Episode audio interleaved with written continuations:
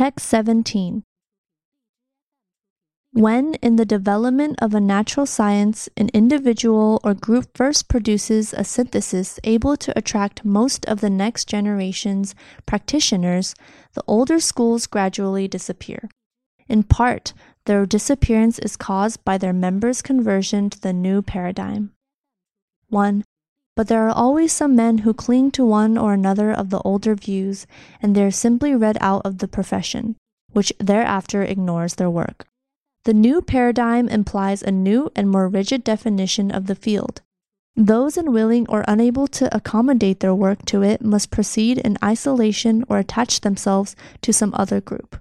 Historically, they have often simply stayed in the departments of philosophy from which so many of the special sciences have been spawned. 2. As these indications hint, it is sometimes just its reception of a paradigm that transforms a group previously interested merely in the study of nature into a profession or at least a discipline. In the sciences, the formation of specialized journals, the foundation of specialist societies, and the claim for a special place in the curriculum have usually been associated with a group's first reception of a single paradigm. At least this was the case between the time a century and a half ago when the institutional pattern of scientific specialization first developed and the very recent time when the paraphernalia of specialization acquired a prestige of their own. The more rigid definition of the scientific group has other consequences. 3.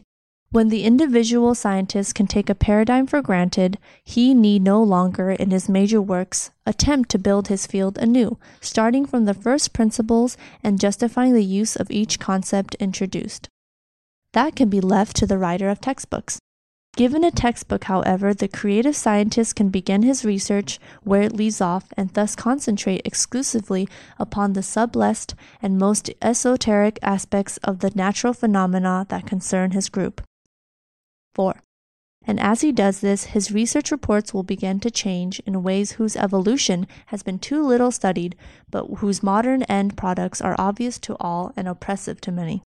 No longer will his researches usually be embodied in books addressed, like Franklin's experiments on electricity or Darwin's Origin of Species, to anyone who might be interested in the subject matter of the field. 5. Instead, they will usually appear as brief articles addressed only to professional colleagues, the men whose knowledge of a shared paradigm can be assumed and who prove to be the only ones able to read the papers addressed to them. Words and expressions. Synthesis, Practitioner, Conversion, Read out, Accommodate, Leave off, Address spawn, paraphernalia, esoteric.